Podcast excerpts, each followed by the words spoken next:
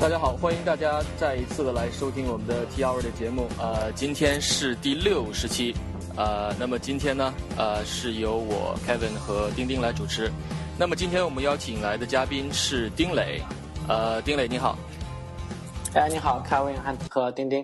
丁磊是 PayPal 公司的研发经理，负责电子商务和在线广告这个大规模的数据系统啊。呃，那么今天我们呢来请来丁磊，也是要讨论一下这个大数据和这个机器学习这一方面的一些呃一些题目。那么丁磊先简单的介绍一下你自己的呃背景和经历好吗？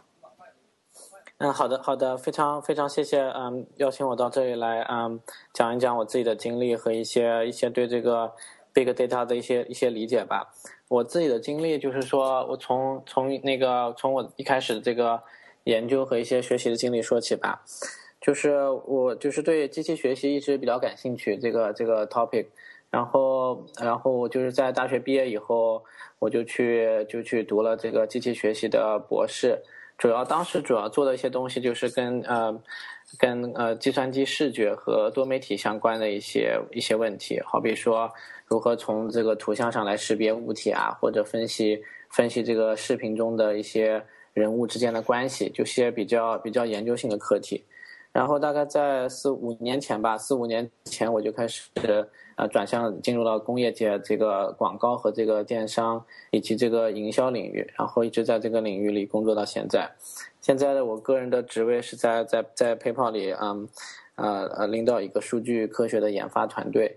我们就是做一些呃电子商务和这个营销方面的一些数据产品，然后然后就是说就是说研发如何从数据中提取价值，然后来。来增进这个客户的啊，这个客户的这些体验方面的工作。嗯，好的，谢谢。呃，我觉得啊，就是大数据这个话题近期是非常非常火的一个话题啊。呃，就很多的公司都在往这方面呃有很大的投入。呃，那么丁磊能不能先给我们介绍一下这个大数据或者现在叫叫 data science 对吧？叫数据科学，整个这个呃这个领域的一些东西，它的比如历史啊，它的。呃，要解决的一些问题啊，呃，它有什么这个分支啊等等，给我们先先这个大概的介绍一下，好吧？嗯，好的。一上来就是这么大的课题，让我得好好讲一下。这个这个呃，大数据或者叫 data science 吧，也是我觉得也是基本上是同一个东西，看你从不同的角度来去去叫它，对不对？如果你说这个数据本身是非常大的。你可以说这是大数据或者超大数据、极大的数据都可以，对吧？数据科学呢，更像是从这个这个 science 这个程度、这个这个方面去看这个这个问题。因为你的数据一大了，不但是有很多工程上的这些挑战，同样也有很多这个 science 上挑战。所谓 science 就是就是说你你如何从这些数据中去发现规律，对吧？去提取价值，然后如何把这些价值用到产品中去，这个是一个不是一个简单的过程，可想而知，不是一个简。难的过程，所以这里面也有很多这个这个所谓的 science 的这些这些问题在里面。然后我可以就是说讲一讲我自己的一点理解吧，因为这个领域实在是非常大，对吧？如果我们要想就是专门要想想去聊这个领域的话，可能要很长很长时间。所以我自己就从我自己的一些看法，从那个好比说几十年前开始讲起，看看这个是怎么一步一步呃进化过来的。你觉得怎么样？好的，好的，好的。OK，好的，OK，就是说那这其实是有有很多这个，其实在过去好比是。三四十年里年里面也不是特别相关的一些，好比说这些子领域，他们一起不同一起通过不同的这个途径进化，才有了今天的这个 data science。我我倒回到好比说呃上个世纪六七十年代吧，上个世纪六七十年代，嗯，在这个人工智能方面，人工智能显然不是现在这个完全意义上这个 data science 或者机器学习，但是有很大的交集。好比在过去的六七，在上个世纪六七十年代。呃，我知道你们肯定听说过像知识系统啊、专家系统这些东西，对不对？好像有一个那叫神经网络啊，挺火的概念是吧？呃，对，神经网络可能比那个稍微厚一点。稍微厚一点。这个知识系统是在在上个世纪，好比六七十年代，比如说好比说说你说一些一些著名的研究机构啊、学校啊，他们发明了一些什么大规模的知识库啊、专家系统，然后在这些这些就是这些他们呃就是人工写下来知识的基础上进行一些推导演绎。对吧？然后他们就是说，觉得好像这个能解决很多很多的现实问题。当时确实也火了很一阵，很一阵子。但就由于这个这些系统本身的这些这些局限性，导致它并没有很大规模的去运用到实际中去，对吧？这些东西你想在学校或者在这些研究机构也很多是受这些这些资助的影响的。后来这个事情就不是进展特别好。然后时间又往后推移了一点，对吧？到上个世纪八十年代，就是刚才啊凯尔文你说的这个神经网络确实也火了好一阵子。嗯，那神经网络在当时呢有一个有一个比较大的算是突破吧，叫做反传算法。这个反传算法能解决很多这个优化问题。然后一开始这个不是特别好解决的神经网络，或者没有一些理论依据的那些神经网络，突然变得就是说有理论依据了，而且能够比较比较就是说工程化的给解决出来了。就这个叫做反传算法，在八十年代让神经网络火了，又火又火了好一阵子，对吧？然后呢，确实当时也有一些产品，但是由于当时这个好比说个人消费类电子产品啊，或者计算机远远没达到那个程度，所以很多这些东西就停止在实验室啊，或者是这个。然后这些这些，嗯，一些比较原型的系统中去，并没有让很多人都用用到他的实际生活中去，对吧？想想看，上个世纪八十年代可能有电脑的人都不多，对吧？很就是很难想象当时有什么人工智能的产品能真的用到人的生活中去，这个都是随着这个时代大潮而推进的。对，你们如果有有有问题的话，随时跟我说啊。嗯，好。呃，就然后我呃我我打断你一下，就是神经网，我我想问一下这个神经网络，因为我不太。不太了解了这个这个话题，就是神经网络它解决的是一个什么样的？它需要它解决是一个什么样的问题？呃，神经网络其实，嗯，我待会儿还会再说啊。就是它现在其实又改了个名字，叫做深度学习，你们肯定听说过对吧？嗯嗯，对，deep learning，deep learning，对，没错。这个东西呢，实际上就是一个简单来说，其实就是一个分类算法了，就是说。就是分类或者说识别的算法，对吧？只不过它里面那些结构呢，更像是一个人的神经网络，其实是一个人的神经网络的一种模型，对吧？用这种计算的模型，它能够帮你识别一个图像上，好比是一个人或者是一个其他的物体，这么一个东西叫做神经网络。这个神经网络其实就是一个相当于把这个人的神经网络，就是这个词给借过来了，它并不是真的人的神经网络，只不过它里面一些结构啊，相当于神经网络人的神经网络的一些建模吧。然后它可以用来做识别，对吧？好比说，举个简单的例子，如果你有一个什么嗯手写的识别的 pad 这些东西，有可能那个算法就是一个神经网络算法，它可以根据你识别的笔画，以后来识别出你你写的字，对吧？而且它应该就是逐渐根据你的这个习惯、你的这些风格来改变它内部的这些，好比说这些神经上这些全值，所以的话，它就可以更好的识别你的你的手写。它和专家系统就是说，应该是只是这个实现的具体的方法不一样，但是解决的问题是相似的，还是说专家系统更侧重于其他的一些领域？嗯，这个这是很好的问题。我觉得，我觉得专家系统和神经网络，它首先它们的整个构架、整个这个技术都不同，对吧？专家系统更是这种基于规则的那些规则演绎、那些逻辑代数啊那些东西。神经网络呢，就更接近现在这些学习算法了。因为它是一些，它本身就是一个基于这个数值的、基于代数的一个结构。对吧？解决的问题呢，呃，肯定有相似的地方，但也有不同。好比说那个专家系统的话，专家系统的话，就是更是倾倾向于那些规则演绎推导方面的，对吧？当然，它也可以跟你说，好比说要治什么病的话，哪一种方法最好？这个是根据规则给推导出来的。如果你要从神经网络角度来出发，它可能就是说学习出来的一个分类器，然后就跟你说哪一种哪一种这个哪一种治疗方法对于某个疾病最好，就是说。有相似的地方，但也有很多不同的地方。好，谢谢。嗯，嗯，继续讲，没问题。嗯，OK。然后呢，这个时间又往前发展了，到了九十年代，你也知道，我们都知道发生了什么事情，就是整个 Internet 变得火起来了，对吧？嗯，然后 Google 啊这些大公司纷纷的建立了。这个时候呢，就有一个问题，就是就是搜索，搜索成了一个非常大的问题，对吧？你像早期的搜索引擎，像像 Google，像包括雅虎。都有很多这些在算法上的这些革新，他们背后呢，其实有有很大的一个一个一个推动力吧，或者这个很重要一个组成部分，就是就是现在意义上的机器学习就出来了。虽然机器学习这东西本身并不新，啊，你可以叫叫神经网络，也叫机器学习。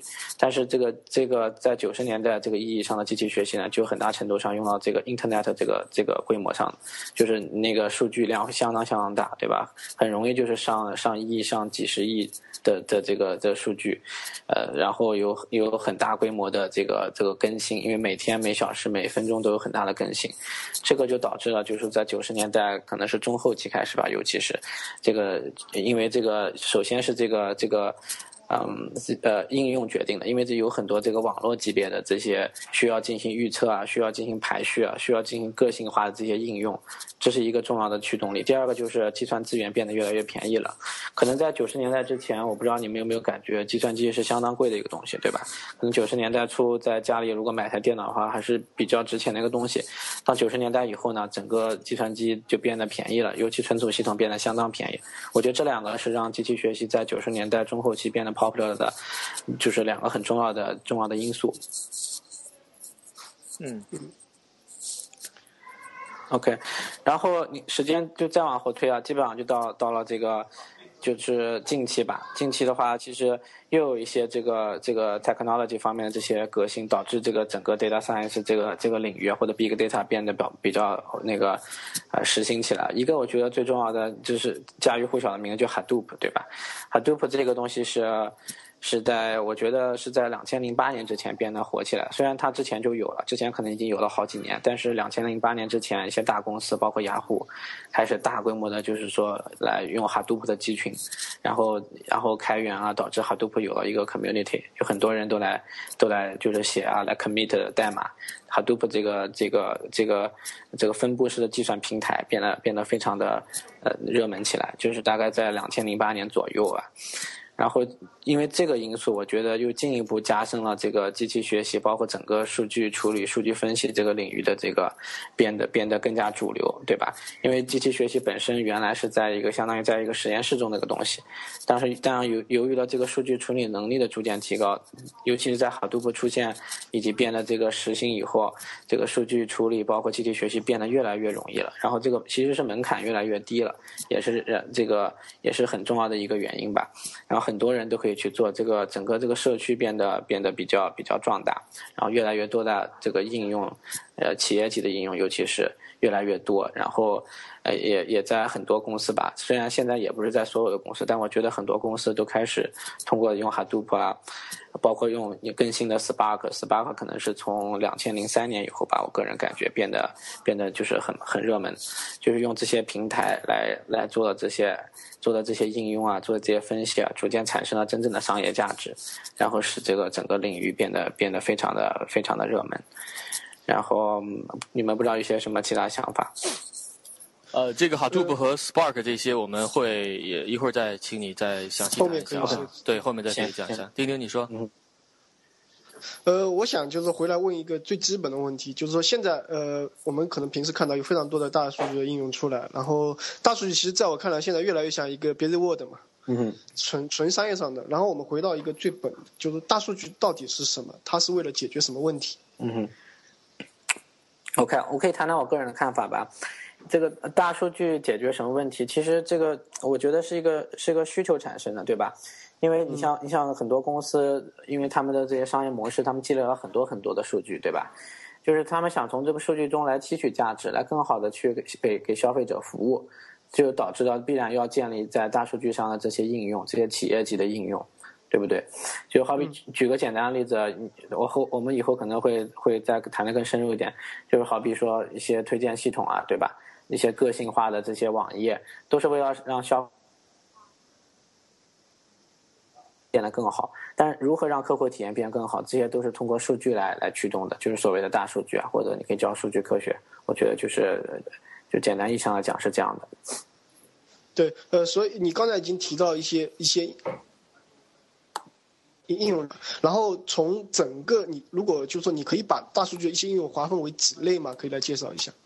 呃。对这个这个稍微有点难度吧，我觉得，嗯，我个人觉得，其实大数据的应用现在大多数还是企业级的，就是说，就说，就说企业来来建造一个这个应用的平台，然后在上面来就是进行数据分析，进行大数据的优化。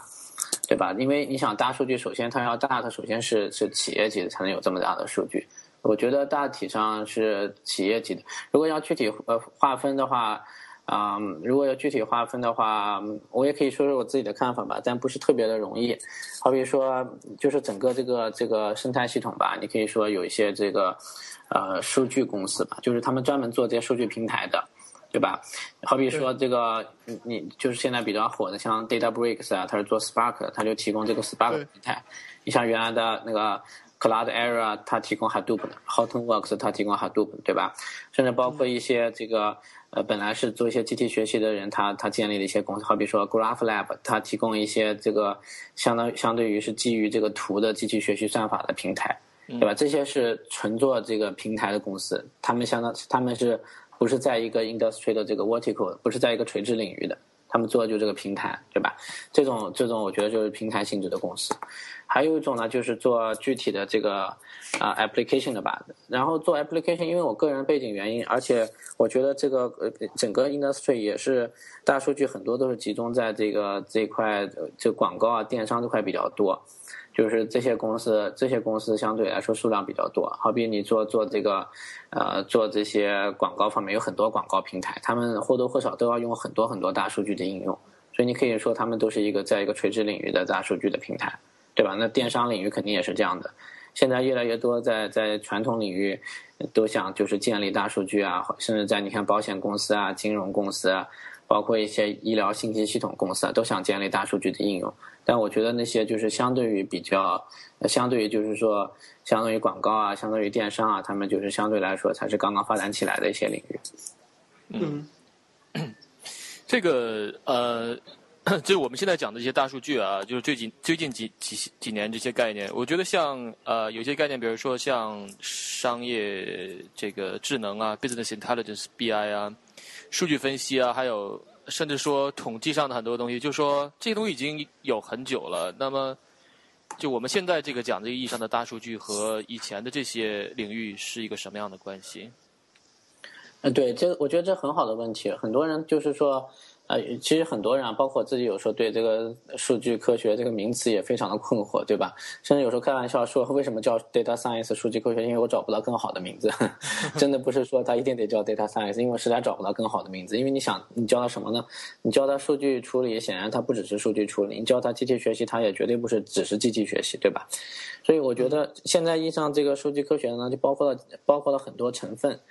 而且这些成分的这个相交集，在过去是存在的，这个呃存在空间是比较小的，不是说它根本就不存在。它包括几个成分，哪几个呢？我觉得第一个就是就是这个所谓的 science，或者就是说像是统计啊、machine learning 啊这些东西，就是有一些比较层面的一些哎对。对，有些算法、一些分析方面比较比较这个比较比较一些科学化的东西，不不完全是一些机器的东西、ad hoc 的东西，而是一些比较有些理论依据的东西，对吧？第二个点，我觉得也是很重要的，同样重要的就是这个工程实现。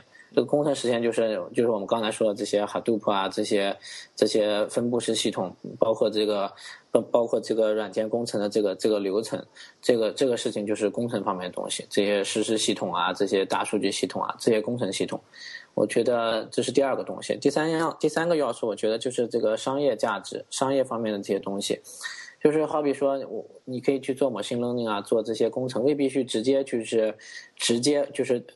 最直接的去这个去去这改改进这个这个企业的这个这个这个 revenue 或者是它的这个这个 sales，但是现在很多这个大数据或者数据科学的这些应用呢，直接就是影响了企业的这个 sales 或者是它的 revenue，甚至它的 bottom line。所以就是说，这跟 business 结合非常紧。我觉得就是也就是总而言之，就是三个因素：一个就是 science，一个是 engineering，一个是 business。他们这三样结合的很紧，而且你能做出的成效，我觉得你可能就差不多有 data science 了。然后还有一点我想说，就是就是这个 data science 这个东西呢，在我在我理解啊，是一个非常就是非常就是嗯呃就致力于行动的这么一个东西，就是 action。就是我们说这个洞察 insights 啊，这个都要 action 的部都要有这个有这个行动在上面。如果说我仅仅做个报表，它肯定不是 data science，因为我必须要是说我如何能去执行，如甚至就是说把这个程序放在算法中，放在产品中，那它可能就是真正意义上的现在的很多人说的 data science 了。所以从某种程度上，它应该是这个原在站在以前的很多的这些呃工程啊、这个研究啊这个基础上的，比如说像什么数据挖掘啊，像这些什么呃这个 BI 啊，可能现在都笼统的划为 data science 里面了吧？还还是不是这样？我觉得就是各个公司可能定义不一样吧，就是尤其尤其是比较传统的公司，它可能有很大的 BI 部，它可能没有任何就是说就是现代意义上的 data science 部门，但是就因为就是它的它的传对它它传统的传统的企业是这样定义的，但是比较就是好比说比较一线的互联网公司啊，一般都会有一些 data science 方面的投资，因为这个就是说这个在这个领域中热度比较高。对吧？我觉得就是界限不是不是那么明显，也不是也不是就是那么硬的界限。就是 BI 呢，你说就是传统 BI，它也可以做数据挖掘，对不对？对。我我相信有些很好的传统 BI 的从业人员完全可以做数据发掘，只不过就是说就是说就是过去的思路呢，可能那个挖掘并不是一个直接创造利润的这么一个工具。可能挖掘是个辅助的这个工具，对吧？但是你就是说，你看现在这些比较热门的这些 data science 的公司啊，或者这些 application 啊，它更有就直接创造价值的这些空间。但是就是说，同样我说界限并不是这么明显。就是传统 BI 你可以做报表，可以做分析，同样也可以做数据挖掘，对吧？这这纯粹是看你在哪一方面如何创造价值。就是说，但是如果就是说说一定要给 data science 一个定义呢，我就是这么理解的。嗯。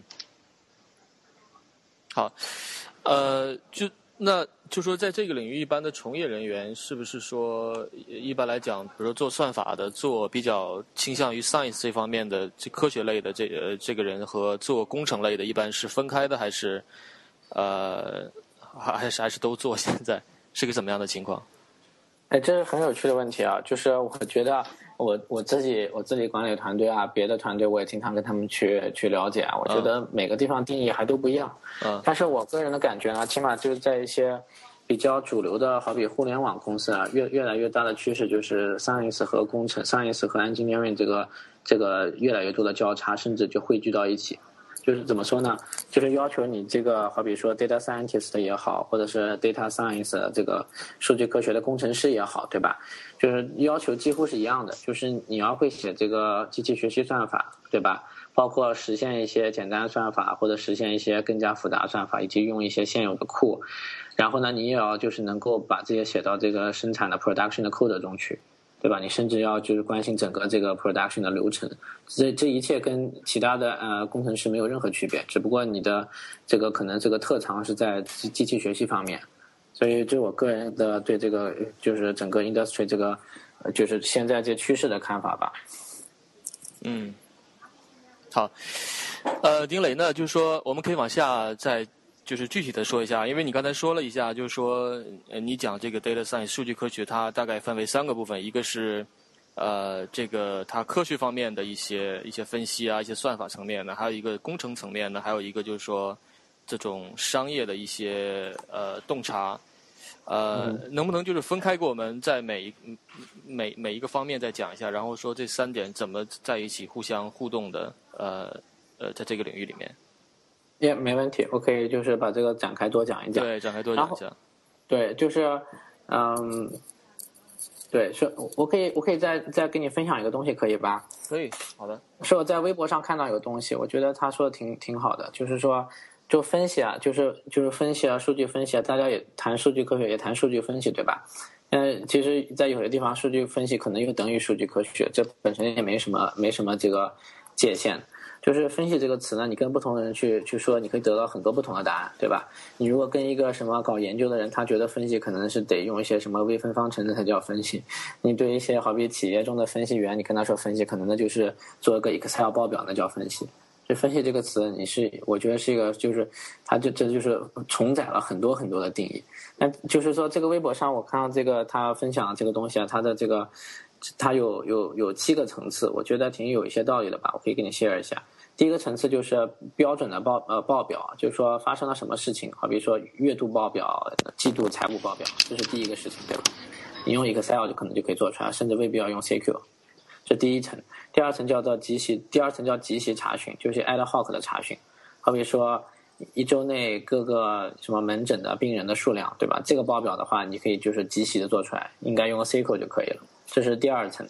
第三层呢，就是叫做多维的分析，这个就相当于那些 BI 上的，我不知道你们听过没有，叫做 OLAP 的 OLAP 的这些这些分析，就分析多个变量之间的这些这些关系吧。好比说，你碰到一个一个商业问题，你可以分析出这问题到底在哪里。好比说，哪种手机类型的用户，他们的行为是怎么样的？对，这种叫做多维的分析，这也是一一种一种查询，但是它可能会用一些其他的技术，好比用一些 OLAP 的技术。第四种呢，叫做它是叫做叫做警报，就是说，就是当一个事情发生了以后呢，它可以告诉你会采取一些哪些行为，这就比比简单的分析要求更高的东西。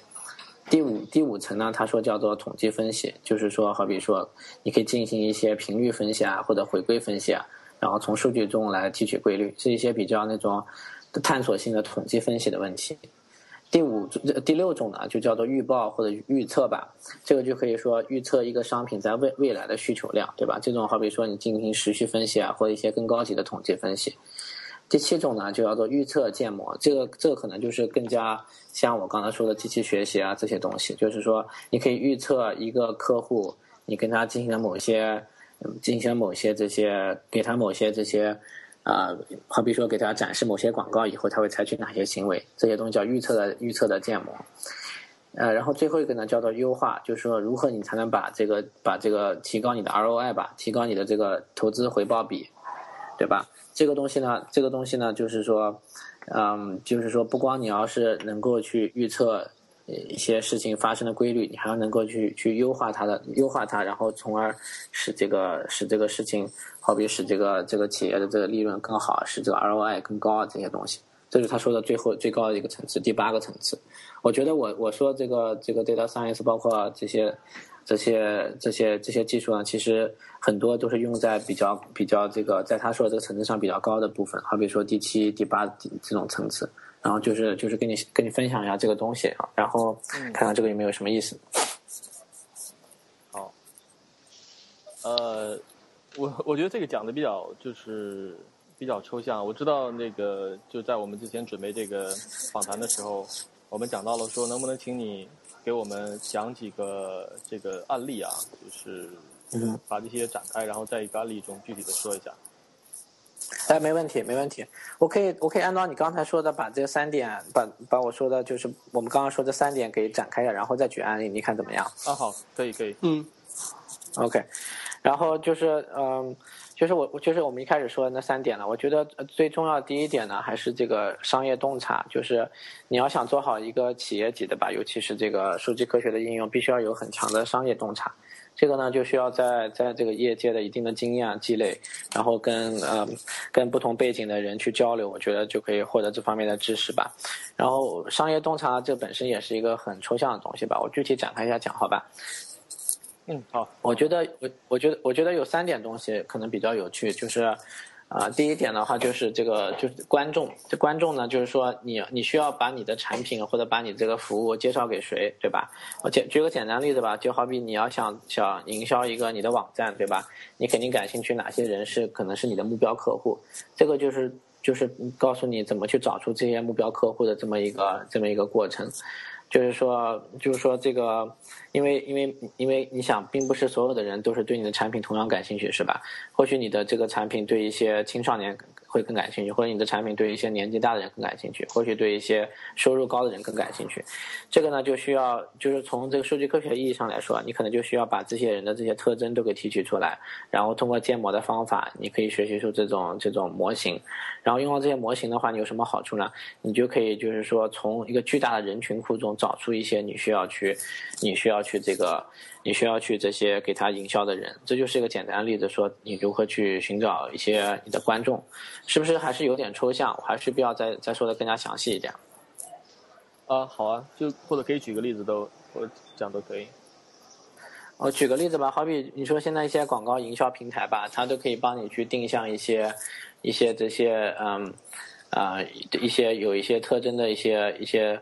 呃，一些受众吧，好比说你去跟那些广告广告平台合作，你可以跟他说，我想要一些，好比说哪哪些年龄段，哪些哪些这个兴趣有哪些特征的这些这些这些受众，然后你可以把我这我你可以把我这些广告去投放给他们，这样这就是一个这个这个找这个找这个受众的过程，也就 audience，就是这个就是就是听众啊，其实就是受众的意思。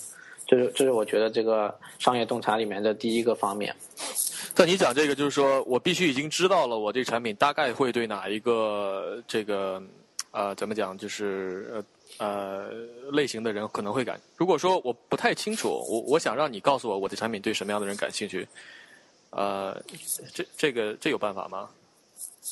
对这个，你你想，这个所有数据、所有数据的问题，它都需要有数据来解决。如果你没有数据的话，这可能就是另外一个问题了。这同样也是个很有趣的问题，这可能就是叫做这个市场研究要做的问题了，对吧？市场研究可能会采访一些一些客户，然后从中来提取他们的这些特征。这个可能就是做这些市场研究方面的问题。我说的这个这个这个 audience 啊，这个受众啊，就更是你有已经有一些现有的数据，你可以就是说根据你的数据来发现哪些用户更可能成为你的受众，哪些用户更不可能成为你的受众。这一般来说是有一定的规模以后，你才可以做这些的分析。嗯，就是它这个分类，其实我我的意思是说啊，就是说现在你你讲的，就是它的分类已经是做好的，比如说。就是你分析我的数据的时候，可以沿着这些分类来进行去去去考虑，有没有一种说可能存在一个潜在的分类？比如说，呃，我我不担心，比如说，呃，就不是按照这个人群的这种分类，而是就其他的某种分类，我现在可能还没有意识到一种分类，但是通过这个算法。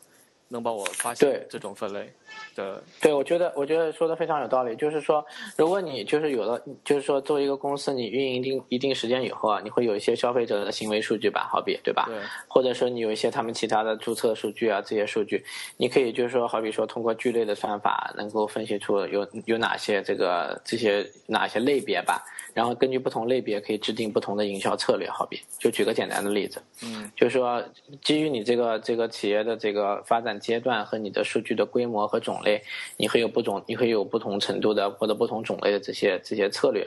但是呢，这些策略都是为了去寻找到你这个最适合你产品的这些受众。嗯，然后你从营你从营销方面来讲的话，你就可以可以去向他们。就像他们就是说来投放广告啊，或者让他们投放一些这些，好比说一些优惠券啊，让他们来够能够更好的跟你企业进行交互，对吧？这个这个就是说，就是说，就是在我理解，就是一个 audience 一个一个受众方面的选择问题。嗯，好，嗯，OK。但是呃，这整个过程已已经可能我感觉已经有点脱离了 business insight 的一个东西，因为你涉及到其实是做后面一些做预测的东西了。啊，对，我觉得，我觉得 你这个问题非非常好，因为我当时想把这个就是说说的抽象一点，但是发现了抽象以后，以后你们会有一些问题，然后我就把这个后面过程都说出来了。对，我觉得就说我我们后面可能还有这个案例啊，就是说可能会讲的更详细一点。呃呃，就现在可能是先先把一些概念比讲的比较呃清楚一些。行，嗯。行，我我就尽量 keep 在这个比较比较抽象的程度，但就是怕这个抽象以后会有一些问题，但我们再试一试，好吧？行，没关系。对，第二个我觉得就是就是内容，内容是什么呢？就是我觉得内容也是这个商业商业洞察方面很重要一个东西。说你说内容这个东西呢，也是一个很很广的一个词啊。但是你对不同的这个 business，它这个内容的意义是不同的。好比说说这个你对 Netflix 的这个呃，包括国内这些这些，好比说这些视频网站，这个内容就是它就是它这个向用户展示这个这些视频本身的内容，对吧？不同的不同的用户对不同内容可能感兴趣，这就是一个这就是一个像这种视频网站如何去跟他的客户进行交互的这么一个这么一个问题。你像一些其他网站，好比电商网站，它内容又是又会有一些其他不同的特征，好比像一些产品啊或者是一些广告啊，都是它的内容。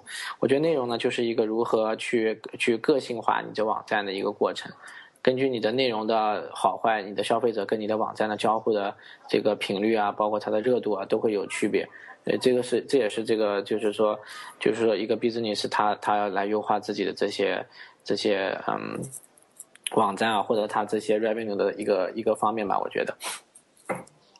嗯。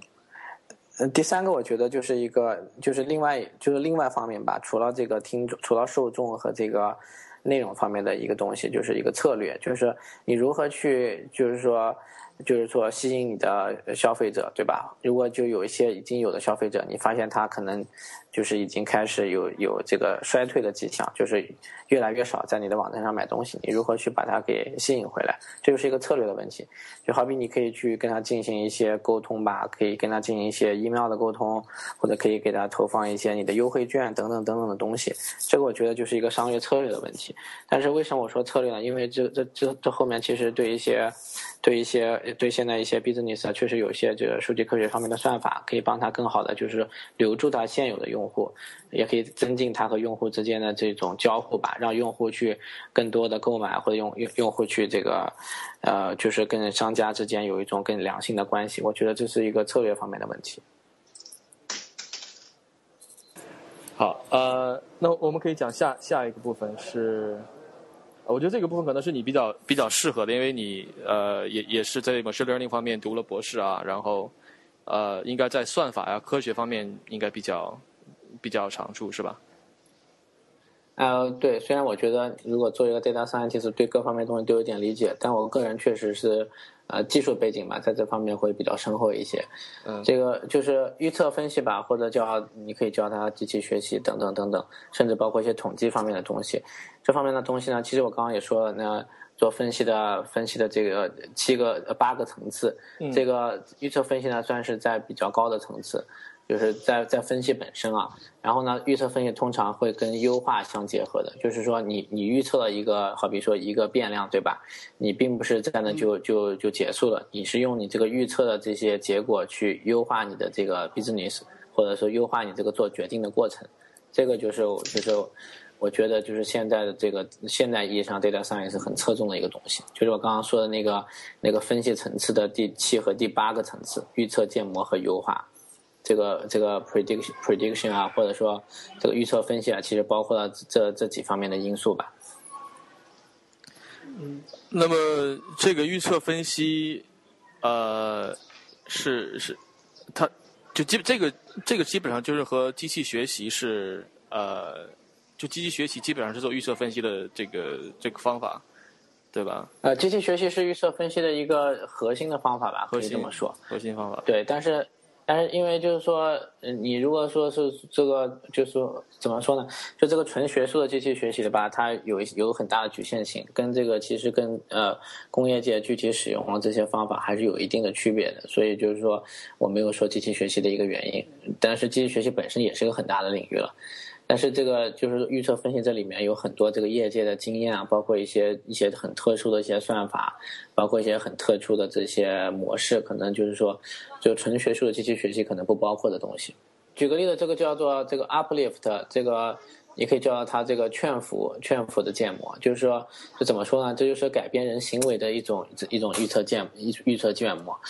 怎么说呢？好比说，商家如果要想你买一个东西，他得给你进行营销吧，这种这种手段，对吧？好比他会给你一个优惠券，他最感兴趣什么人呢？不是最感兴趣你本身就会购买的人，因为你本身购买的人你怎么都会购买，他给不给你优惠券都会购买，对吧？商家可能更感兴趣的是能够被这个优惠券所说服的人，对吧？所以这种说服的建模呢，就是一个。其实是在预测建模中一个比较重要，但是经常容易被忽视的一个领域。这个东西其实是直接就是关系到你这个，好比你做营销啊，做这方面的广告方面东西，你知道这个直接关系到你这个这个投资回报比 ROI 的这么一个东西。因为如果你一个人本身就就实际上已经会去买了，你给他 offer 并不能增加你的 ROI，对不对？同样同样道理，如果一个人他他就是不管你给不给他这个东西，这个这个优惠券他都会去买。那同样，你如果是给给他进行营销的话，你也不会增加你的这个投资回报比。所以就是说呢，就是说这个这种在这种情况下呢，你最需要去这个去给他这些这些，好比说刺激啊，或者说这个优惠券啊，这些这些人呢，实际上是你不给他的情况下，他不会买；你给了他以后，他才会买的这些人群，你去进对他进行这个这种广告投放是效果最好的。这个叫做这个 uplift，uplift 就是这个产生的这些。这这些这些啊提升的意思，就 uplift 的这这些建模，也也叫做这个劝服劝服的建模，叫 pers persuasion 的这个 modeling，这是算是在这个这个在这个预测分析这个领域算是一个比较相当于比较前沿的东西吧。这也是很多公司也都想做的东西。呃，事实上是有点难度的，因为你可想而知吧。因为怎么说呢？你不可能给一个人既投放又不投放一个广告或者是一个优惠券，对不对？嗯，对，没错，对吧？所所以所以这个难度就在这个地方，你你做不到这这这样一种这样一种投放，所以你必须得在这个这个在人群的这个层次上做这些做这些。好比说 A/B testing，就是你知道 A/B 测试这些东西，所以所以说这是一个预测的 A/B 测试，不是不是说你去进行 A/B 测试以后你去去读数，去去去汇报结果，而是你只要相相当于利用这个 A/B testing、A/B 测试这种这种实验构造，然后来。来进行投放，然后从中再来进行建模，这么一个过程是比较一个比较 tricky 的这么一种过程。但是呢，这个好处就是你如果进行了这这样一种预测，对吧？不是简单的 machine learning 那种纯学术的方法，你如果进行了这种这种 uplift 的这种这种建模以及相对的优化以后，你就可以最有效提高你这个这个这个叫收入回报比吧 ROI 这个东西。然后这其实是这个其实是这个。商家或者说进行营销的团队，他最应该关心的一个东西。然后这后面的技术呢，就是预测分析。我不知道这个例子，这个例子说的清不清楚？呃，我觉得这例子很好，我想再呃由这个例子再再展开一下，因为我我对这个方面还是比较比较感兴趣的。呃，就这个算法这个层面上比较感兴趣。就拿这个例子来呃呃呃来来这个来来说啊，就说它这个在不是在统计意义上来讲，就是它这种是一种。呃，怎么讲？就是 supervised learning 还是还是这种 unsupervised？比如说你是有这个有这个呃呃怎么讲练练习的数据，还是就完全的通过它来就是怎么讲一一一边学习一边来来分析的？啊，这个实际上是一个嗯很好的问题啊，这实际上是一个有监督的训练，supervised learning。supervised 这个 supervised 也，但这 supervised learning 呢，这个。不只是一个简单 supervised learning，对吧？因为简单 supervised learning 它只有一组数据和一组标记，你就训练一个模型就好了，对吧？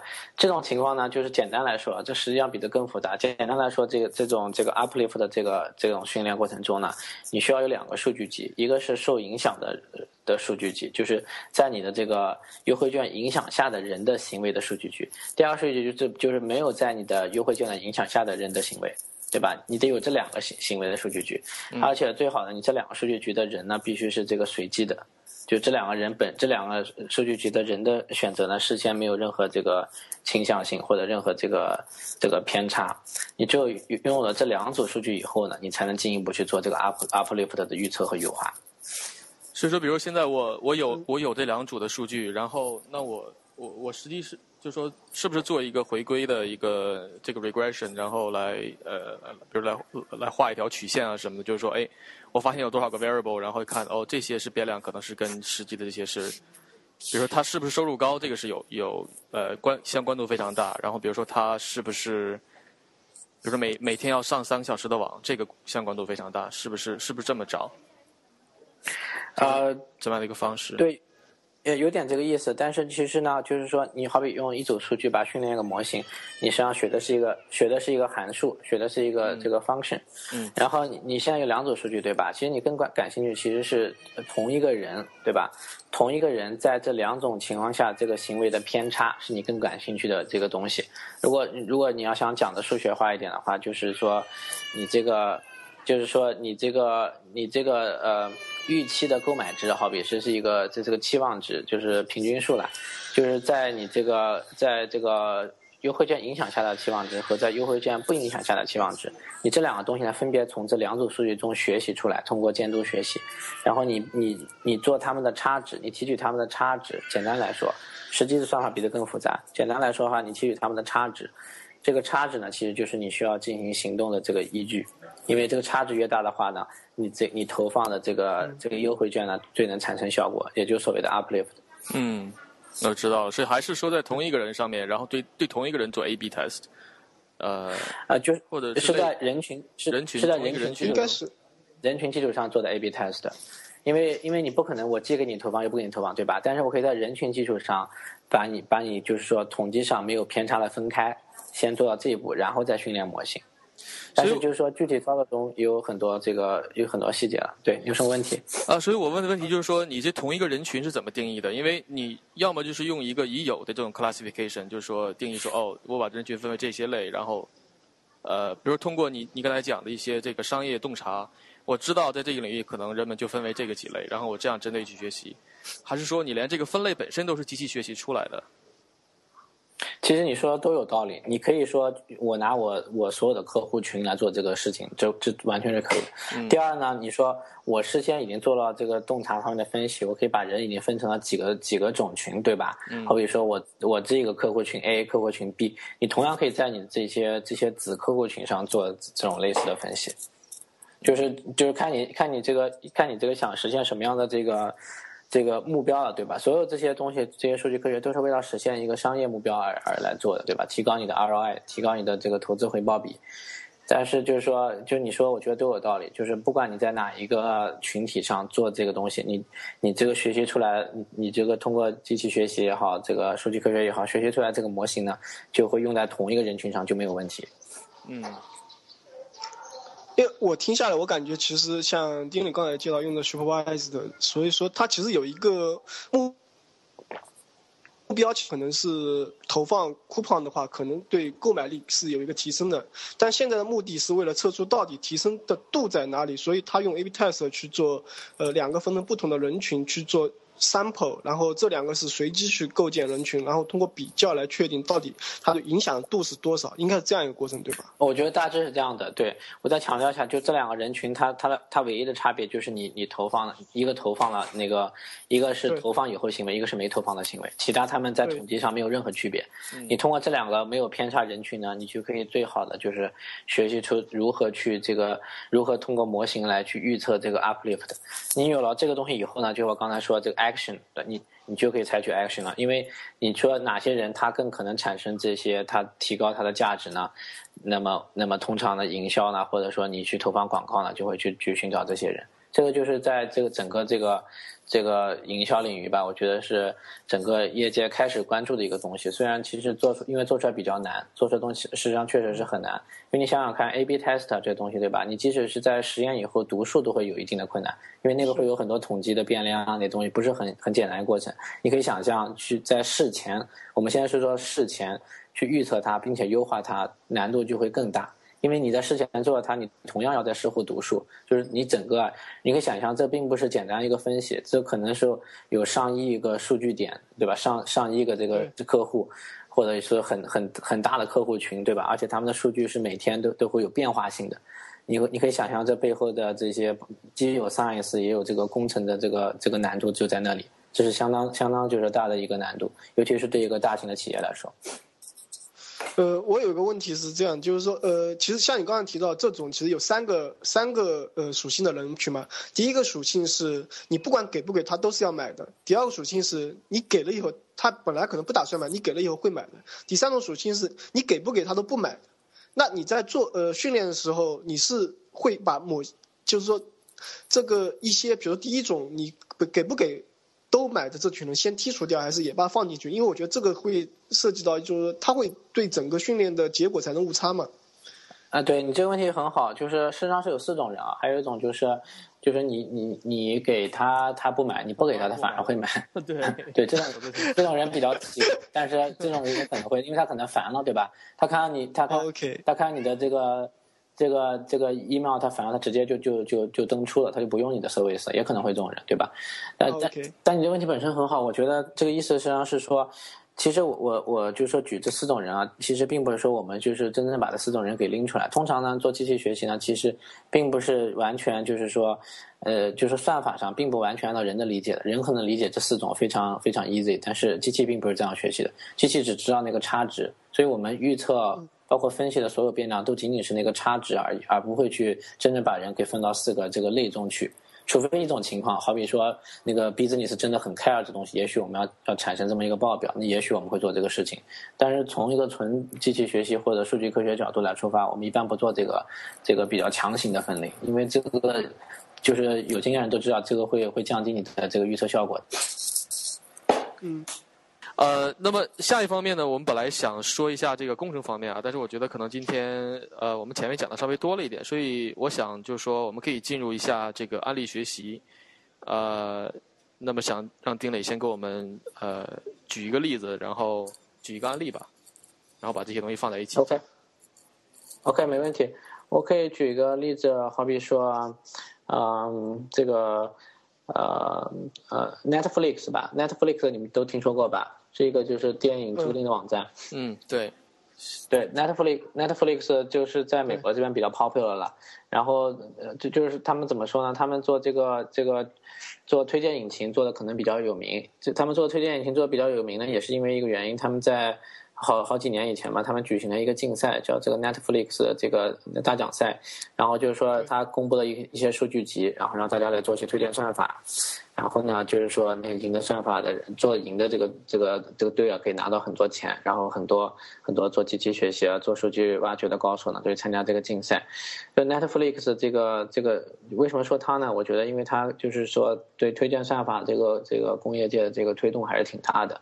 然后，这个我可以举个简单例子吧，就是说，好比说他们这个推荐算法大概是怎么 work 的，对吧？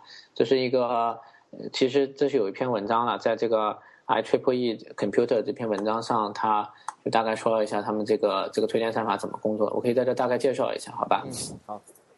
嗯。那就是说，好比说 Netflix，你肯定是有一个很大的矩阵，对不对？因为这个矩阵就是一个是你的客户的矩阵，一个是这个电影，呃，sorry，一个是客户的这个维度，一个是你这个电影的维度。那么它合并在一起就是一个很大的矩阵。好比，好比你钉钉看过五部电影，对吧？你就是在你那一行上就有五个这个，就是不不是零的这个这个数据，或者是一。或者是这个其他数据来表示你这个看电影的时间长度或者看的次数，你你那行你那个行上肯定就有几个不是零的值。好比我看过十个电影，那我就有十个值，对吧？就是这个矩阵的这么一种信息的表示。这个 Netflix 它这个大奖赛中这个获胜的团队呢，根据这篇文章呢，它做的算法是这个矩阵分解的算法。矩阵分解呢，大概来说呢，就是把一个这个巨大的矩阵啊，这个行和列可能都是。应该都是百万以上，我觉得可能上千万的这个，这个这个呃电当电影不可能上千万，但是消费者很可能会上千万的，对吧？起码是几百万的这么一种，这么一种数量。然后电影呢，你想想看，电影也是几十万部电影，我觉得是比较正常的，可能会有更多。就是这么一个巨大的矩阵，你把它给分解分解成两个小的矩阵，这其实就是在机器学习上这一个这种算法降降低维度的这种算法。这个降低维度什么意思呢？就是说，你这么一个巨大的空间，你想把它去给，呃，给就是说去，叫去拟用一个用一个比较就低维的子空间去拟去拟合去 fit 这么一个很大的空间，这就是一个降维思思想的这个这个降维这个算法的一个一个核心的思想吧。就你想想看，好比说你有很多数据点在很大的空间中，对吧？你用个相对低维的平面，相对低维呢，实际上还是很高维的，好比有几百维、上千维的这个平面，去去来去来拟合这个原来很大的、更高维的这个矩阵。然后这矩阵分解的结果呢？那你说，我我我想问一下，就是这个降维的目的是因为工程上太大的数据没有办法支持，是这样吗？其实这这里这个降维的呃，还是说更重要的一个目的吧是。就这个降维其实做的就是把这个就这个本真啊，就是你你们肯定知道矩阵的本真向量对吧？特征向量这些东西，就相当于把你这个这些本真特征的行为给提取啊，不知道 不知道。哎，特征向量线性代数你们学过吧？不记得了，就以前学过。OK，没事，那我可以稍微多讲点。特特征向量就你你想这个矩阵就是有很多信息对吧？有特别多的信息，但特征向量呢就基本上定义了这个矩阵最本质的东西，就是特征向量，对吧？呃，我我我可以写个这个公式，但是现在不大好写，但是 知道特特征向量就是本征特征东西就好了。那么，那么这个这么这么大的一个矩阵啊，你把它分解成两个小的矩阵，是你根据那篇文章中是两个小的矩阵，这个比较通常的算法。这什么意思呢？实际上你就把它分解在一个这个相对相对低维的平面上。这个降维在这里作用呢，实际上是提取中提取出这些在这个原来原始那个巨大矩矩阵中的这些本真的信息，就是表示你这个兴趣中最核心的部分，可以预测的部分。对吧？你想想看，人看电影的行为可能有很多随机东西，对吧？好比我今天我听你说的电影，我随便点了一下，但未必是我的兴趣。所以这个预测算法它要做呢，就是把这些人本真的信息给提取出来，然后再去把这原来矩阵是一个很稀疏的矩阵中那些那些那些就是零的那些那些项啊，给填上非零的值，这样你可以预测出一些新的信息。这是这个这个。这个算法核心的内容，然后它这个做法实际上就是把它分解成两个小的矩阵，然后再把它重构成一个大的矩阵，把它们乘起来，重构成原来大的矩阵。你现在这个矩阵中呢，就会有很多很多很多非零的元素，比原来那个那个矩阵要就是要要稠密的多，非零的元素多得多。然后你再根据那这个新的矩阵中那些非零的值呢，你你好比对一个人，对你钉钉或者 Kelvin，你选取你。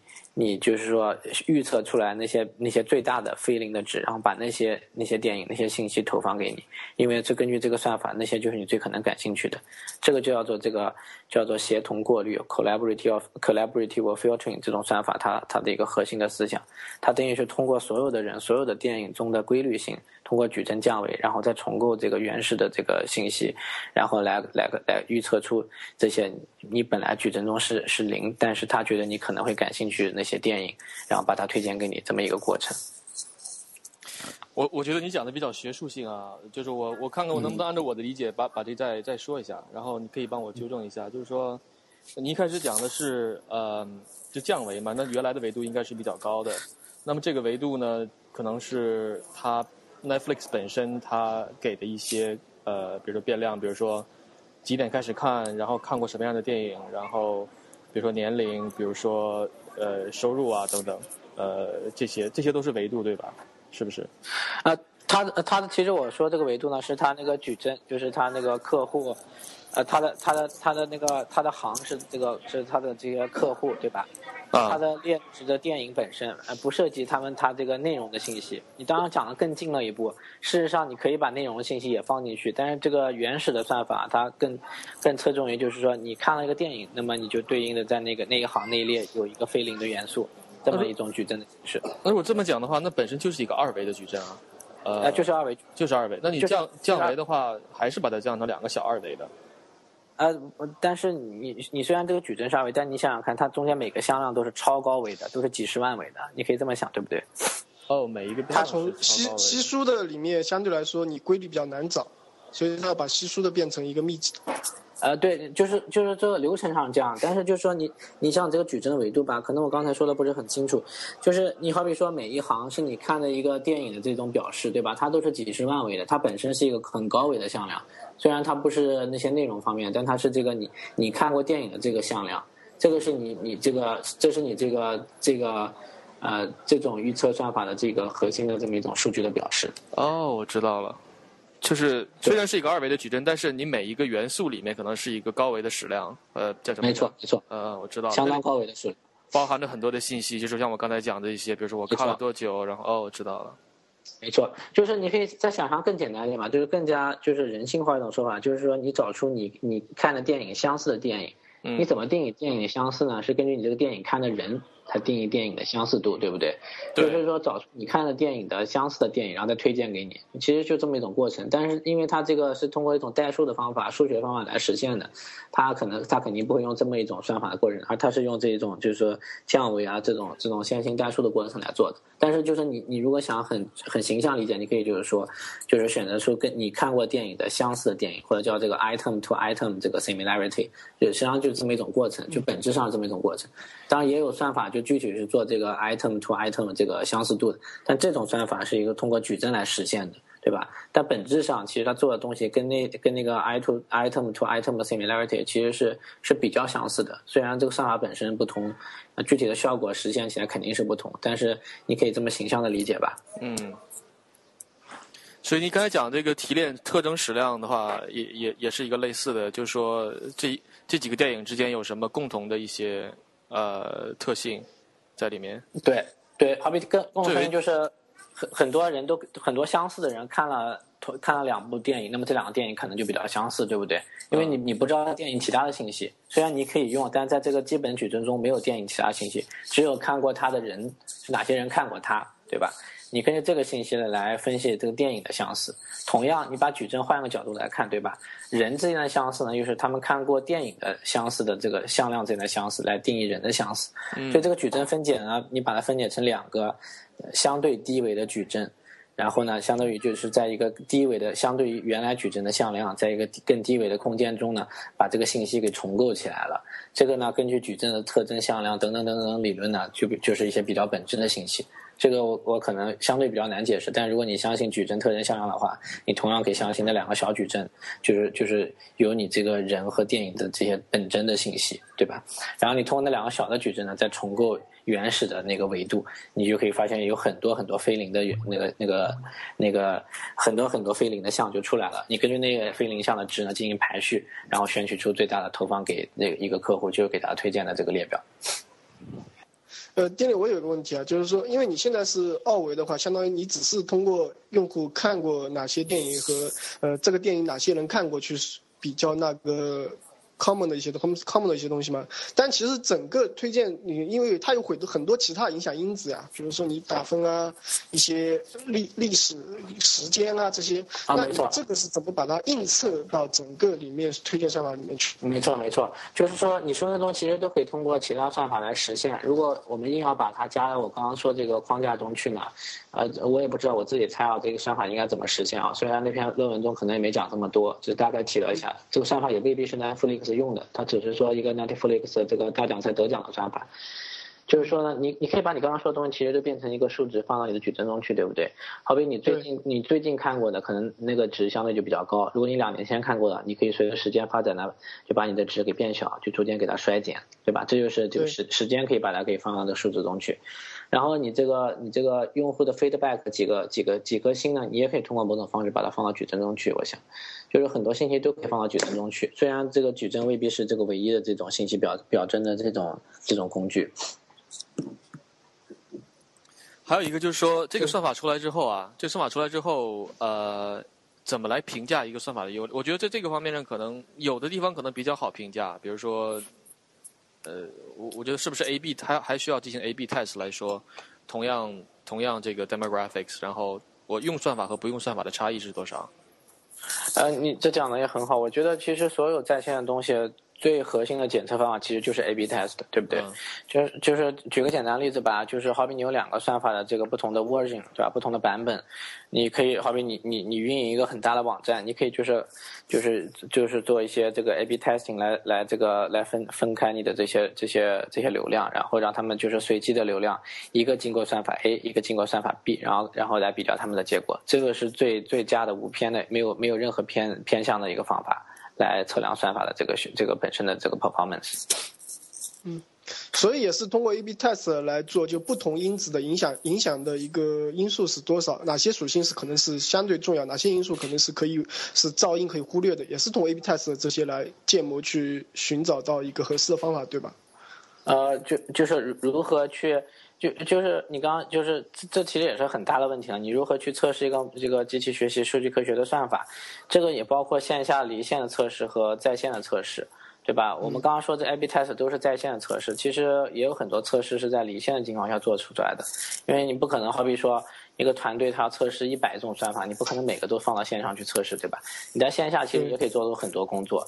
你根据线下的数据集，包括线下的一些一些模拟的实验，你其实我觉得可以，就是说在很大程度上，你基本上知道一个算法的优劣。虽然不是不是不是那种百分之百，也不是知道他们特别细微的差距，但是一个算法就是说能不能够很大提升，或者会不会让这个效果变差很多，这种这种方向性的结论是可以做出来的，即使在线下的实验中。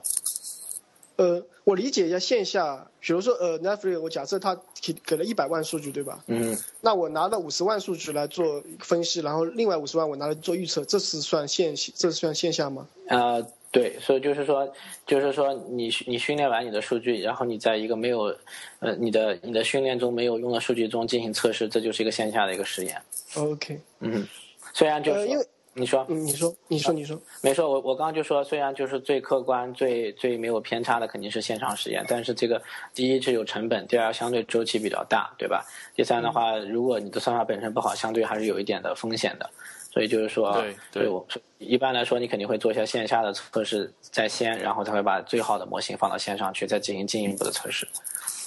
我觉得挺有意思的。我就是，对我我还是有一点很想知道，因为呃，毕竟来说，因为今天举了个例子嘛，然后刚才有一点没讲到的一点就是说，呃，如果我要去做，比如说这个推荐算法参加比赛嘛，那有哪些工具在工程角度来说我是可以来用的？因为刚才一开始我们比如讲海盗趴，呃，那些 Spark 这些，我想从丁磊你可以介绍一下哪些工具，然后可以来用吗？OK，就是说，啊，你说做这个推荐系统是吧？还是做个 general 的东西？就类似于这种，比如说我别呃做大数据啊，做机器学习啊，有哪些工具可以来用？OK，就是做做做机器学习，就是工具呢，就是很多了。就是说，我可以说说，就是说一些比较通用的工具吧。Hadoop 肯定是一个数据处理的一个、一个很很对，很很呃热门的一个工具，对吧？因为你想，任何你做任何机器学习，做任何算法分析，你都要做很多很多这个 ETL ETL 的这个数据处理的过程，对吧？是 ETL 肯定离不开 Hadoop，然后现在呢，趋势是 Spark 变得变得逐渐变得非常非常的火。我个人觉得 Spark 也确实有很多优点，相对于 Hadoop。然后，因为它它可以就是很很有效的来利用你的这个内存，这是 Hadoop 比较差的一个地方，可以减少你这个这个这个 I/O 方面的这些这些这些操作，来节省很多时间。第二个就是对于一些就是循环的算法，对吧？迭代的算法，机器学习其实有很多算法都是非常迭代性的。嗯，Hadoop 是在这方面做的比较差，然后 Spark 在这方面很强。而且 Spark 现在有个很强的这个这个社区啊，它有有很多很好的算法都是都是开源的，就可以去使用。这是我觉得 Spark 是一个比较好的工具。然后另外呢，你要做那些呃做一些一般的，好比单机上的处理的话，那 Java、Python 啊，有的人比较喜欢用 R 或者用 Scala 这些语言，都是都是一些很好的工具。像 MATLAB 什么的，现在还有人用吗？谢谢。MATLAB 其实怎么说吧，在学术界可能用的很多，在工业界用的比较少。其实我觉得最大原因是它是它太贵了。你买个 MATLAB，是买个 MATLAB 再买一个那个工具箱，在美国要要好像将近两千美元。第二的话，Mat MATLAB 本身的效率确实非常非常的差，它对矩阵是相当相当优化的，但是它就是作为程序语言的一部分，那效率非常差。嗯，OK，所以就是说，就是说，在这个这个工业界的这个 data science 社区里，这个 MATLAB 用的很少，几乎没听说过有人用过。我看 R 用的很多，现在呃，包括包括学校里面教统计，现在都很少用 MATLAB，都都是用 R。呃，对啊，对，对工业界 R 确实，也 R 确实我见了很多人都用，尤其是就是统计背景的人特别喜欢用用，而且就是有也有一些就是分布式的 R 的系统，好比说嗯 Map R，呃你听说过没有？就是一些就是一些商业的实现，它可以把 R 给放在各个各个节点上。确实 R R 也有 R 的优点，我个人用 R 比较少，所以所以没有太多的评论。嗯，OK，我觉得刚才你讲就是说，讲到你刚才讲的那些呃，去研究算法啊什么的，然后去有数据集来进行试验什么。我有个朋友是做股票交易的，然后呃，他是做呃怎么讲叫呃 future 就是期期货吧。然后我我觉得你讲的和他们做的其实非常相像，他们基基本上也是说自己大概有一个想法，说哎，我我这种算法可能会会比较能比较好的来模拟它的走向啊，来进行一些预测啊，然后它可以在一些一些以往的数据集上来进行试验，然后如果好的话，呃就把它这个运用到实际的这个交易过程中自动交易。我觉得其实和你讲的非常像，这可能领啊，我域觉得这个领域不一样而已。，我觉得这个挺挺就是就是呃挺挺正常的，因为这个就是做这些好比实验分析啊，包括这些呃预测，这这个东西本身并不是什么特别新的东西，对吧？就是你你想在这么长时间发展过程中，很多领域都会用相似的这些这些流程吧。我觉得如果是做了科学的流程，可能事实上应该都差不多，不然的话可能就不是一个科学的流程了。然后对我觉得就是就是说就是说这些这些呃实验的过程啊，很多东西其实都是从那些你像这些实验设计啊，本身在统计上有很多这些研究吧，都是在那方面发展过来的，所以就是说有些相似度是很正常的。现在的像这些统计方面的，就是在算法层面上，呃，现在的前沿是在学术里面，还是在还是在工业界里面？就是是一哪哪个哪哪哪一个方面来进行推动的？是学术界进行推动呢，还是工业界进行推动？这这是一个非常有趣的问题啊，就是你可以就是就是正常想象，可能应该是工业界推动，对吧？事实上，在很多年也是这样的。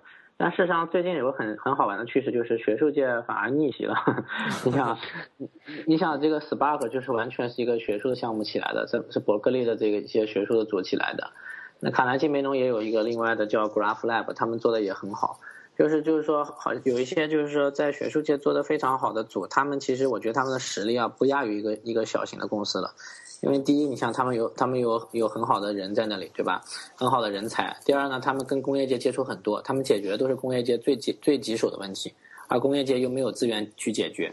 因为学术界它毕竟有一些，就一些一些好比相对来说啊，比较就是说一些自由度来研究一些新的问题，研究一些非常有有影响力但是比较棘手的问题。工业界尤其是绝大多数的公司根本没有资源做这个事情，因为它首先得创造价值、创造利润，对不对？嗯。所以就是说，感觉就是学术界在近几年反而就是说，呃，能够很好的运用他们的资源，而且很多事情确实把它给给给推动到整个业界来使用。就是尤其在在近几年，在这些大数据和接机器学习接口的地方，这方面的例子还不少。嗯，好，呃，那我觉得我们可以讲一下，就下一个再往下讲一个话题，就是说这个大数据在其他领域的一些应用，呃，或或者讲或者讲机器学习啊，这这这些这些话题，呃。我我觉得最近几年还蛮多的了，像有什么呃，就有几个比较我我我听说过的啊，比如说斯坦福那边呃进行这个 translation 是吧？Google 和 Google 的一个联合来进行这个翻译，然后还有什么自动驾驶的小汽车什么的这些，应该都算是这个机器学习的一一一一些一些分支吧，或者是一些新的研究方面，啊，还有什么无人驾驶的那个那个怎么讲那个 drone 那个。飞行器对吧？这些应该都是按照这些来，啊，来来发展出来的。我我我想听听就是丁磊对这个方面的一些一些看法。呃，对，就是机器学习，你也说这几年应用特别多，就是好像不管什么领域都想都想用点机器学习。这个趋势我觉得是有有一定的意义的，因为就是说。因为数据越来越多了，对吧？你想从中提取价值的话，用传统的手段就开始觉得捉捉襟见肘了，就是得用一些一些自动的，对吧？或者起码是半自动的方法来提取价值。那机器学习呢，就提供了这么一种平台。就是我我个人觉得一些感兴趣的领域吧，好比说现在这些呃移动的这些呃一些传感器啊，包括一些健康设备啊，比较比较。热热门对吧？好比说，在在国内，呃，小米手环对吧？或者一些其他这些可移动式的这些穿戴式的设备，他们都可以采集到很多数据。你在在美国比较热门的，像什么 Jawbone 啊，就是一个例子，那种手环。对。我最近也买了一个，买了一个叫做呃 Miss Fit，不知道你们听说过没有？也是一个戴在手上的一种产品，就可以监控你的睡眠活动。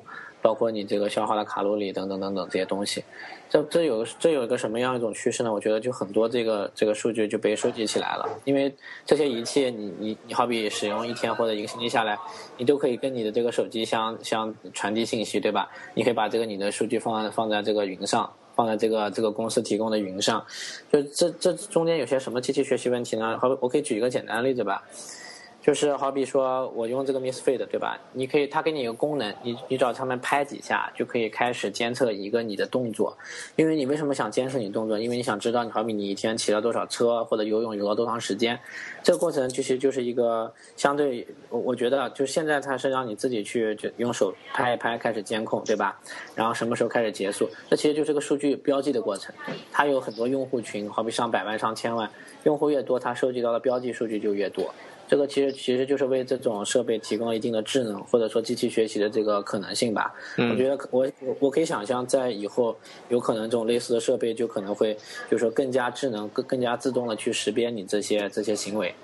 不用你去告诉他什么时候你在骑自行车，他已经可以告诉你你什么时候骑自行车了。你想这样一种这样一种平台就可以给消费者提供更大的便利，对吧？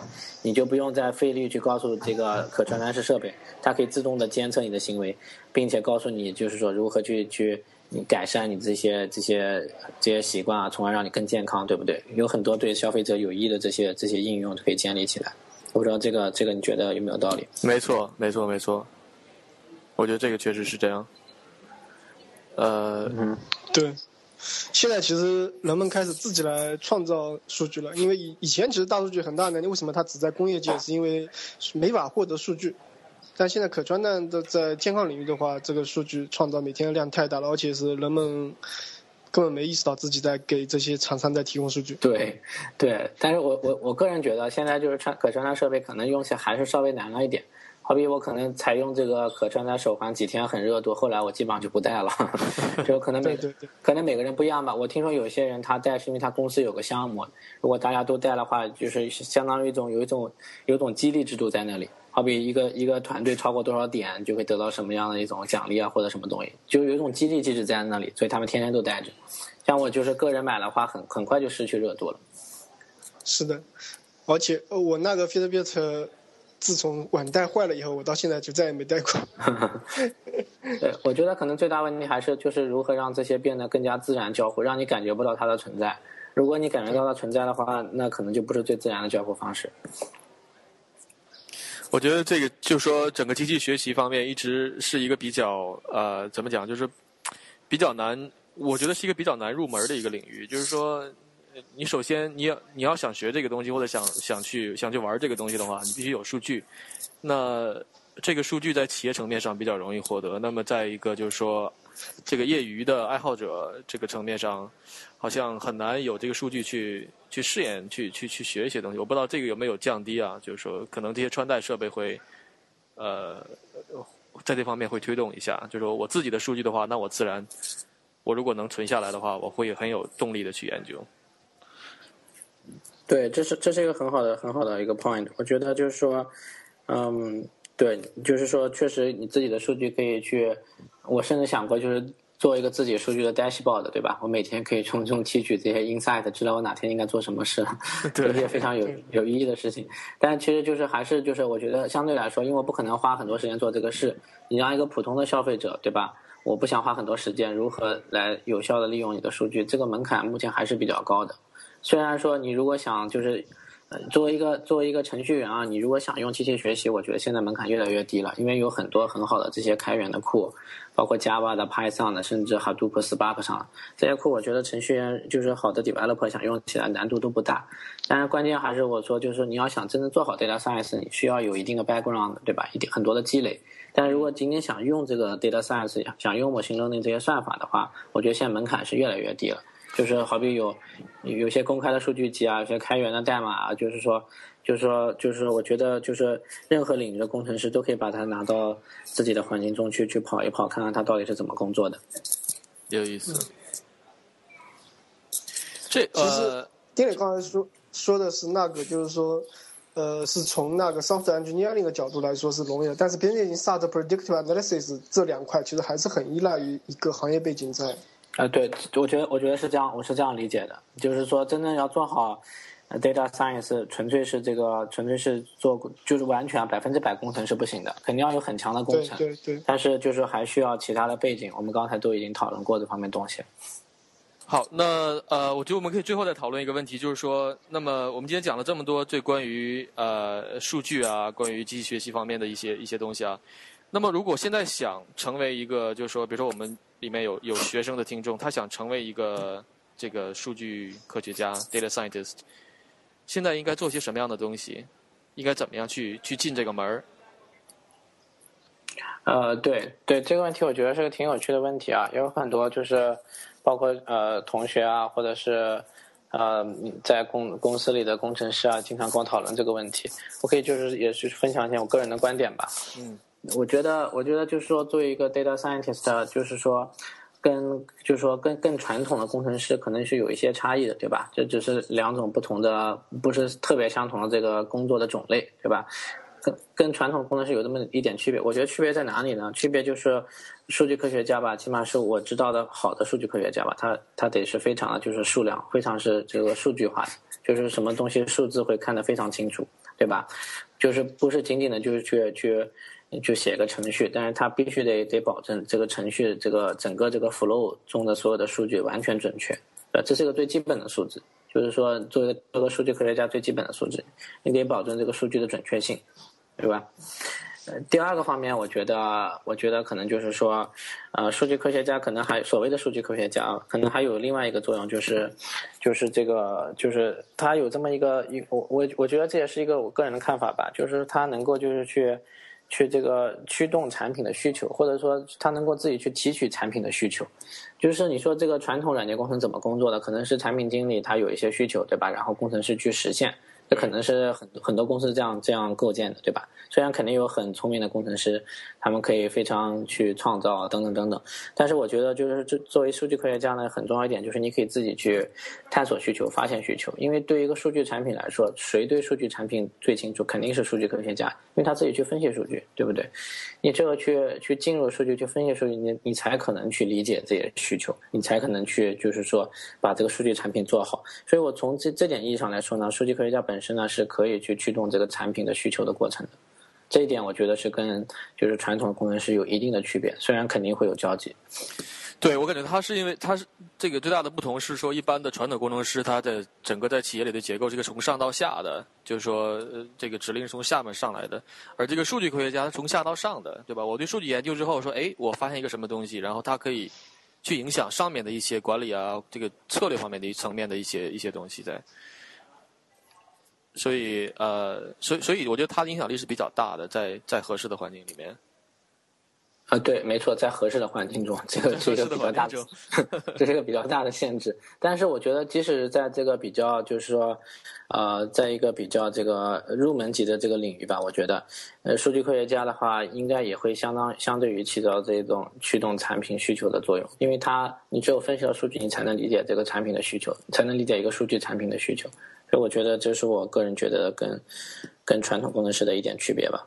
嗯，如果你还要想就是说进一步讨论，我觉得还有一个特点就是数据科学家呢，他会这个他会就是说怎么说呢？他会就是说从事不同的这个这个怎么说？会戴不同的帽子，就英语叫 wear different hats，就是会在从事不同的。在一个时刻呢，我可能甚至会去参加这些销售的这些会议，对吧？那当然，在其他结构，在其他时候呢，我肯定会跟其他工程团队去合作交流，这是这是肯定是，是肯定会在那里的。就是说，就是说，作为一个数据科学家，他会从事不同的、不同的，在公司里从事不同的结构，而且会跟公司的各个方面打交道。所以，我觉得也是从事这个职业比较有意思的一点，因为你可以在短的时间内呢，学到呃公司商业包括运营的各个方面。嗯。我问一个比较直接的啊，我觉得你可能也会这个有一些感触。呃，要做数据科学家的话，是不是要读一定要读 PhD 啊？要要读博士？